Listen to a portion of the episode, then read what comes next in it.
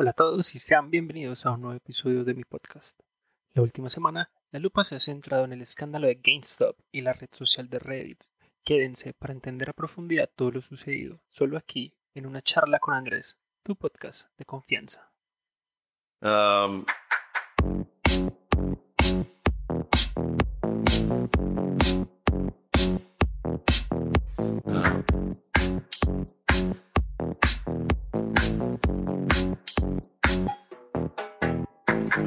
Yo soy Andrés Vanegas y puedes encontrarme en Instagram como andrés.vanegasf y en Twitter como andrés-vanegasf. Recuerda que puedes escuchar y otros episodios en Anchor, Spotify, Google Podcast y Apple Podcast. En la última semana el mundo de las finanzas se ha visto sorprendido por las consecuencias que causó una rebelión en contra de los grandes fondos de inversión impulsada en subreddit llamado Wall Street Bets. El epicentro de la disputa fueron las acciones de GameStop. Pero, ¿qué es GameStop? GameStop es una cadena de tiendas enfocadas en el mercado de los videojuegos y consolas, entre otros. Este tuvo grandes pérdidas producto de la pandemia al no poder abrir muchas de sus tiendas, por lo que sus acciones cayeron fuertemente. Para entender más a fondo lo sucedido, debemos retroceder unos cuantos años, hasta la aparición de Ryan Cohen en el panorama de GameStop. Ryan Cohen es el creador de Chewy, una plataforma de e-commerce que dominó el mercado de productos para mascotas. Ryan vendió Chewy por un monto de 3.35 billion dólares, más de tres veces lo que pagó Facebook al adquirir Instagram, o su equivalente en Latinoamérica de 3.350 millones de dólares a PetSmart en 2017. Con este capital, Ryan Cohen compra 1.55 millones de acciones de la empresa de Apple, convirtiéndose así en el accionista individual más grande en dicha compañía. Pero Ryan no paró ahí. También invirtió posteriormente en GameStop, adquiriendo para diciembre del año pasado cerca del 13%, convirtiéndose en el mayor accionista individual. Esta adquisición pensada en llevar el modelo de negocio de múltiples tiendas a un nuevo modelo de e-commerce, sector donde él tiene amplia experiencia. Ahora debemos hablar de otro de los implicados en este embrollo, los poderosos fondos de inversión.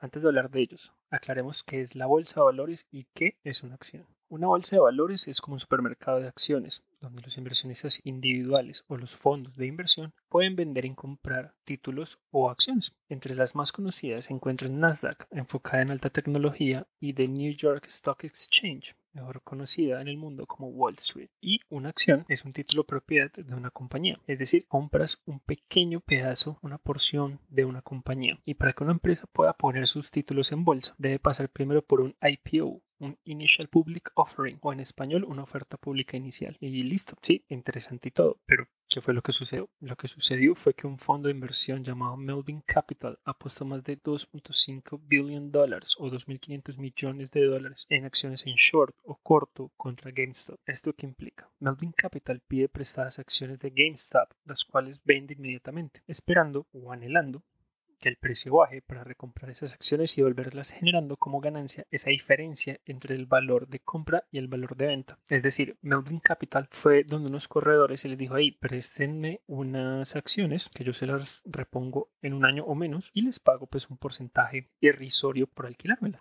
Y ellos lo que hacen es que cogen esas acciones y las venden inmediatamente, obteniendo un valor X por ellas. Y esperan a que las acciones bajen, el valor de esas acciones bajen para recomprarlas a un valor Y, generando como ganancia esa diferencia de X menos Y. Pero no es la primera vez que Melvin Capital está en el ojo del huracán por jugar en corto contra una empresa. Melvin Capital a principios de diciembre tuvo más de 15 millones de euros al apostar contra CD Projekt, la compañía desarrolladora de Cyberpunk 2077, uno de los videojuegos más esperados del año pasado. Los errores del videojuego hicieron que la compañía polaca cayese más de un 38% en bolsa, equivalente a unos 15 mil millones de euros, y que Sony tuviese que retirarlo de su servicio de PlayStation Network. ¿Y que tiene que ver Reddit en todo esto? En la red social Reddit hay un foro llamado Wall Street Bets, donde un usuario se percató de lo sucedido, de la entrada de Ryan Cohen a GameStop y de la multimillonaria apuesta de Melvin Capital en contra de esta, por lo que decidió convocar a todos los usuarios a unirse en contra de los fondos de inversión, haciendo algo llamado short squeeze, squeeze como de, de es decir, comprar masivamente acciones de GameStop haciendo que su valor en vez de bajar se incremente, derivando en que los fondos de inversión deban recomprar esos títulos rápidamente a un valor mayor, generándoles pérdidas sustanciosas. Las acciones de GameStop en 2007 costaban 66 dólares con 11 centavos para finales del 2020. Antes de la entrada del señor Cohen costaban 3.5 dólares. Después de este short squeeze, las acciones lograron un máximo de 500 dólares la semana pasada, un crecimiento de más del 2.700%. Otras empresas que han tenido crecimientos similares impulsadas desde este subreddit han sido Nokia, BlackBerry y la cadena de cines en Estados Unidos AMC. Todo este enfrentamiento entre David y Goliat ha sido por un único motivo, la física y pura ira. La ira que el pueblo, el inversionista común, tiene contra los grandes fondos. Muchos han perdido miles o millones de dólares y siguen ahí, firmes en esta justa, todo sea por ver perder a los grandes.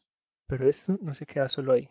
Plataformas de trading como Ameritrade y Toro y principalmente Robinhood se vieron envueltas al impedir el libre mercado de estas acciones, cerrando la opción de comprarlas. Para entender esto, hay que mencionar que los fondos de inversión hacen algo llamado High Frequency Trading, que es el uso de inteligencia artificial conectada por fibra óptica a los servidores de las diferentes bolsas, que hacen transacciones a súper alta velocidad muchísimas, muchísimas veces durante el día mientras que los inversores individuales no cuentan con esta tecnología, optando por plataformas las antes mencionadas, en especial Robinhood, una de las más populares en Estados Unidos, lo que se podría representar como una carrera entre un superauto, un Lamborghini y un Ferrari, contra una bicicleta.